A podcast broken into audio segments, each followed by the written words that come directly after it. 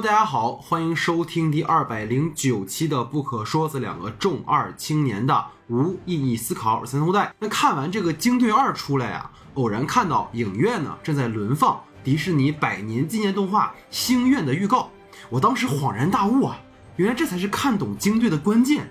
这哪是超级英雄啊，活脱脱的一个在逃迪士尼公主漫威再就业。其实呢，当片方啊传出补拍撤档的消息的时候呢，我们就该意识到了，这就是片方为我们敲响的警钟啊。这片呢大概率爆雷，但咱们就是说呢，作为看了漫威电影连续剧十五年的大冤种，抱着呢总归不会比黑豹二还烂吧的预期走进影院，没想到啊，没想到漫威呢你是又一次拉低了整个漫威宇宙的审美下限，拙劣的特效、混乱的动作设计、都懒得吐槽的情节走向。就算你在这个彩蛋里面搬出了青年复仇者和 X 战警回归又怎样呢？我们啊是真的累了。两百期过后的第一次短节目啊，让我们来一起吐槽吐槽最近呢口碑票房双扑街的《惊奇队长二》。节目开始前还是多多关注我们的微信公众账号“播客不可说”。本月呢待更新的节目包括爆款台剧《有生之年》、院线新片《无价之宝》、涉过愤怒的海的长节目。关于我们最新的节目单，大家可以关注我们在公众号新闻专栏的通知。想加入听众群跟我们互动交流的朋友，只要在公众号的后台呢留言入群，就能获取入群方法。我们今天小红书呢也开了一个电影号，大家小红书搜索 “movie 便利店”啊，movie 是电影，movie 便利店就能找到我们。那么下面呢，进入到老戴我的疯狂单人吐槽环节啊。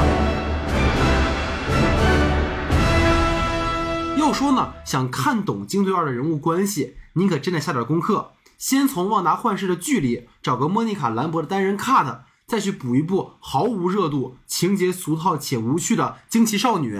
你以为这就完了吗？不不不，还有那部啊，在整个漫威宇宙里排行倒数的、几乎被大家遗忘在角落里面的《惊奇队长一》。当你呢，终于花了二十几个小时刷完了两剧一影，走进影院，满怀期待的看这部《惊奇女战士联盟大杀四方》时，会惊奇发现，原来整部电影的起因呢，竟然是鲸队卡罗尔不分青红皂白毁了人家星球的火种，然后呢，全程逃避问题，最后呢，还得闺蜜女儿来给自己善后的坑队友的故事。这全片的三个主人公，卡罗尔全程降智。曾被塑造成漫威最强女英雄的她，如今呢成了做事毫无章法、意气用事愣头青。惊奇少女卡马拉呢，全程是京队私生饭的做派，角色毫无成长可言，还是在帮倒忙。莫妮卡兰博看似是三人里面双商最高的。但是全程和卡罗尔的关系呢，也是跟过山车一样，时好时坏。上一秒在闹脾气啊，怪卡罗尔阿姨你没有信守承诺啊，下一秒就成了共患难的好战友。其实铺垫做的非常的不够。原以为呢，《精灵二》预告里面展示的哈，这个三个主人公因为力量纠缠，会通过他们不同的境遇达成彼此的理解和相互的救赎。但是这个事儿呢，从头到尾就是个噱头，因为这仨人呢根本不存在什么理念冲突或者是矛盾。卡马拉呢一心痴恋卡罗尔，莫妮卡跟卡罗尔呢也是老相识，几句话就 VR family 了。但凡呢凯文费奇下点功夫，都不至于放上这个片儿这么烂。难道说这真的跟女浩克里面一样，凯文呢被上传成了这个流浪地球里面的 Moss 啊？现在所有公司的角色都授权给 AI 了。就算是这样，人家 AI 的科技大会都已经宣布了，现在人工智能呢又发展到一个新的阶段了。莫非呢？写《精队二》剧本的还是 Chat GPT 三点五吗？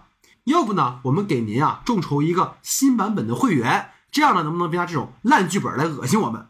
还要吐槽呢？好人阵营这边的马尔法克侠尼克弗瑞，幸好呢这篇跟秘密入侵啊没什么联动，要不然啊朋友们看着龙妈饰演的佳雅，左手绿巨人，右手精锐的超能力出场，我真怕气得当场骂街甩爆米花。我就想问啊。这个尼克弗瑞，你是没了希尔特工就摆烂了吗？一边说啊，咱这是机密啊，一边直接把卡马拉全家送上天。就这仨人吧，你说是资方的关系户吗？还是说你为了政治正确啊，有这个有色人种的指标，不来个多民族一家亲就不给批钱开拍？这一家人完全是累赘啊！过去那个充满了神秘感跟野心的局长去哪儿了呢？啊，虽然有人说啊，这个局长应该是个冒牌货啊，是斯克鲁人变的，那基本常识也得有啊。你把这几个人类带上天是要干嘛呢？再说片中反派 Oh my god，朋友们，我过去还一度夸赞过漫威开始有意去塑造立体而复杂的反派角色，如紫薯精灭霸或者小蜘蛛里面的对手秃鹰，他们都有能够让观众认可和代入的人物动机跟行事逻辑。敢问《惊队二》里这位克里人的领袖，您拯救族人的方式就是疯狂的向卡罗尔报仇啊，以及到处在天上开洞？明明手下都告诉你了。盲目戴上两个手镯，无异于自杀。哎，大姐就不信邪呀，也非要让像那钢铁侠一样啊，来一个打响指、灰飞烟灭的 callback。怪不得呢，预告片里还非要给史塔克的镜头，合着搁这致敬呢。再说了，你这个动作，这不是瓦坎达 forever 吗？这手势以前呢是给人打气，现在是用来气人的呗。关键问题呢是这个莫妮卡都给了反派一个方案了，有理有据的说呢，卡罗尔能把这个火种重新点燃。克里族呢也能重见光明，咱们来一个 happy ending。大姐呢就不信邪，也非要来个光荣牺牲。我就好奇了，这个智商是怎么在克里族当上领袖的呢？漫威的领导也跟现实里一样呗，只会装腔拿调，不干正事儿。说完了人物的全线崩盘呢，再来说全篇最雷的两个情节。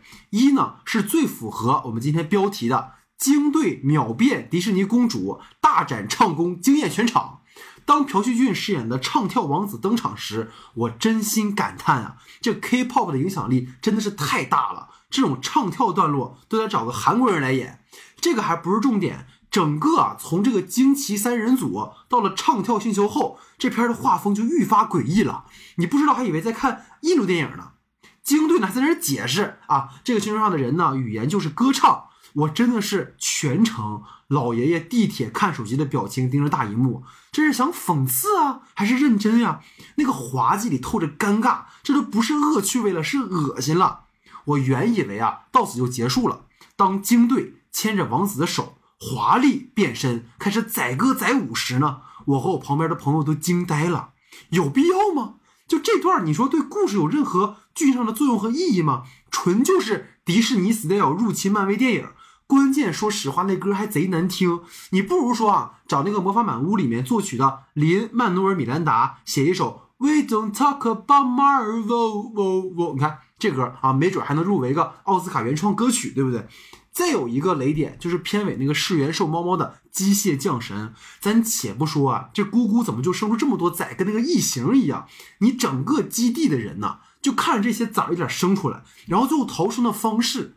啊，这里这暴雷啊，朋友们！逃生的方式竟然是让噬元兽把船员们先吞到肚子里，这一大口下肚啊，真的能活得出来吗？还有尼克弗瑞带着这个拖油瓶一家，最后冲破大气层，都要成陨石了，还那么轻易的落地，正常你肯定炸成灰了，这经费不够了吗？你说你给几个尼克弗瑞操控飞船的镜头也好啊，那是我太天真啊，too young too simple，这片儿啊真的太神了。开辟了超级英雄的全新杂糅类型，大家这里记个笔记啊！超级歌舞英雄、女性互助、政治正确、cut 无脑爽片。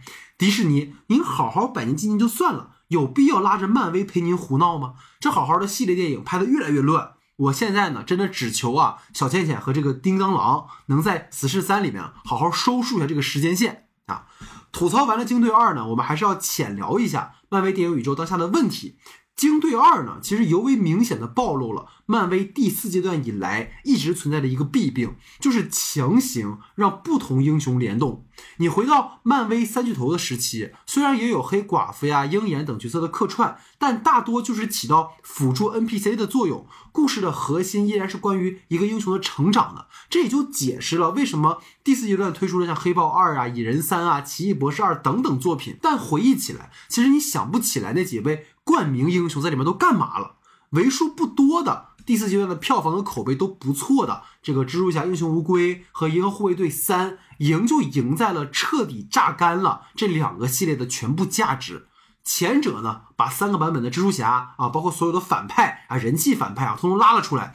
就算这一部在故事上还有很多的 bug，但光是看到三代蜘蛛侠同框，其实就值回票价了。后者呢？如今呢，已经是 DC 掌门人的詹姆斯·古恩哈曾明确说过，这部呢不会乱搞联动，会专注于银护家族的最后旅程。事实也是如此。索尔呢在影片这个开场不久就下线了，没有喧宾夺主。观众也得以呢和银护的成员们做最后的道别。前面也提过哈，看《惊队二》之前呢，不仅要补《惊队一》的电影，还要补两部剧集。尤其是莫妮卡在《旺达幻视》里面，其实还是个配角，观众很难建立起来对于这个角色的认同和代入。据最近呢有一本和漫威有关的爆料书提到，哈，所谓的漫威电影宇宙里面的规划，其实都是扯淡啊！就是因为漫威被迪士尼收购呀，然后包括英雄版权的归属权的问题啊，包括漫威内部不同派系之间的争斗等等事件。导致虽然我们很早就看到了凯文·费奇被推到台前来，但其实他并不是唯一那个话事人，所以很多片子的立项啊、选角啊、拍摄过程啊，其实都很混乱。就是我们后来看到很多的联动啊，包括 callback 啊，其实都是后来在新的作品里面去在前面里面找补的。听说很多这样的一些细节哈。其实从漫威每年的发布会，你就不难看出什么异人族啊、装甲战争啊、钢铁之心呢，就你说的跟真的一样。但这些片子呢，要不就流产了。要不就是项目频频推迟，你就能感受到，其实所谓的宇宙规划，其实都是临时起意，都是画饼，或者就是对外刻意营造那种运筹帷幄的人设。一九年末呢，掀起的流媒体之争，迪士尼 Plus 呢，希望借旗下的几个王牌 IP，把彼时风头正盛的网飞打趴下。那急于呢，让漫威推出在流媒体播出的剧集。说实话，这个本来我觉得是个好事儿。因为呢，也可以借此给电影中来不及铺陈开的角色更多的塑造空间。但好巧不巧。二零年赶上疫情了啊，大家都知道，许多的计划呢就被推迟延后了，也使得原本被规划的好好的剧呢也拍得乱七八糟。这里就我听说啊，包括像《猎鹰与冬兵》，其实原本的故事跟现在完全不一样啊，大家很多回到现在的故事了，其实就是因为他因为疫情啊各方面原因就补拍了很多内容啊，包括什么女浩克呀，然后秘密战争啊。据说呢，其实凯文·费奇他是有一个。大的智囊团的啊，都是他钦点的一些可能对漫威的主线有把握的人，但后来也是因为各种各样的原因，所以很多剧其实都失控了，这也导致了像《秘密战争》啊，《秘密入侵》其实就拍得很乱，就很多人看完之后都绝望，说漫威就真的是彻底就江郎才尽了。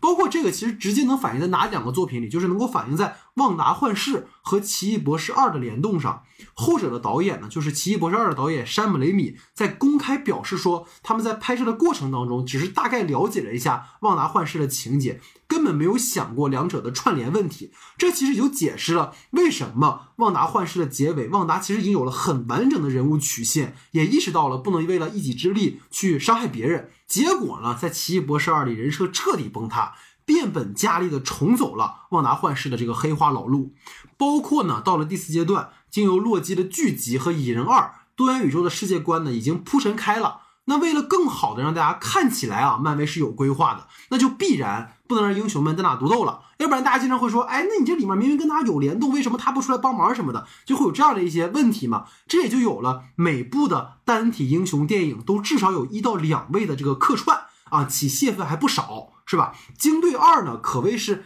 集大成的反映了自漫威剧集创作失控啊，漫威宇宙规划草率而暴露的问题。过去呢，漫威电影客串的好歹都是电影里出现过的啊，硬说你莫妮卡在惊队一里面也有出现过，但是这一部其实完全换了人，而且这条故人的线索也被莫名其妙的这个主线给掩盖掉了。本来呢。观众就已经对漫威赶工啊，然后包括压榨特效部门，而导致这个成片视效不佳而积怨已久。再没了令人共情的有代入的角色塑造，真的就没法留住观众了。其实包括大家咱也可以看看漫威已知的未来的计划哈，就有哪部是你比较期待的？比如说鹰眼啊，这个剧集里面登场过的存在感我觉得很低的那个回声，也官宣了独立剧集，也出了预告。雷神五听说有新的开发计划，但是三四部的导演塔伊加维迪提呢，就是暂不回归，而且据说呢，那个海海海哥啊，说他也是最后一次演这个角色了，早早定档二四年的美队四，由于这个内部的供应反馈不佳啊，宣布补拍，新档期待定。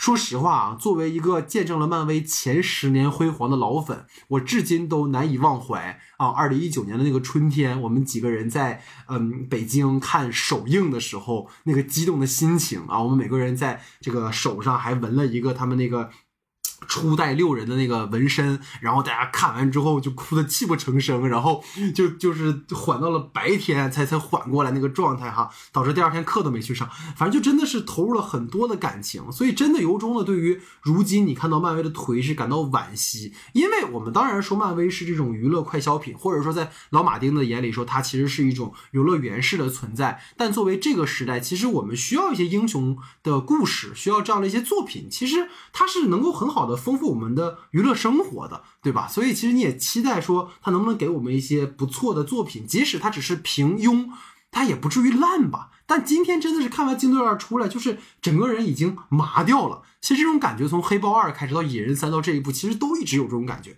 所以只希望在复联五六来临之前，漫威能够好好的重新规划一下脚步，稳扎稳打啊，重新再创辉煌。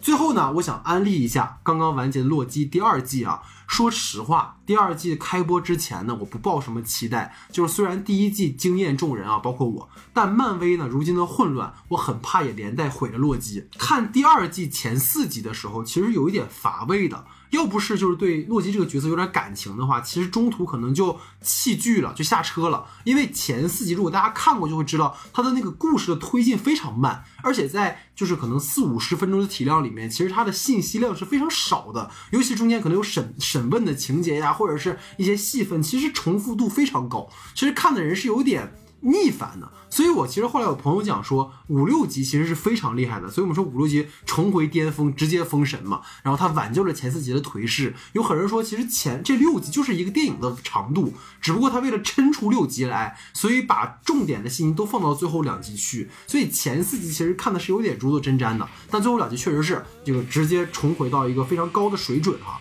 在这里我们就不剧透太多了。我只能说呢，这个洛基二的这个呃剧啊，守住了漫威最后的底，现给了我们伟大的诡计之神一个最好的归宿。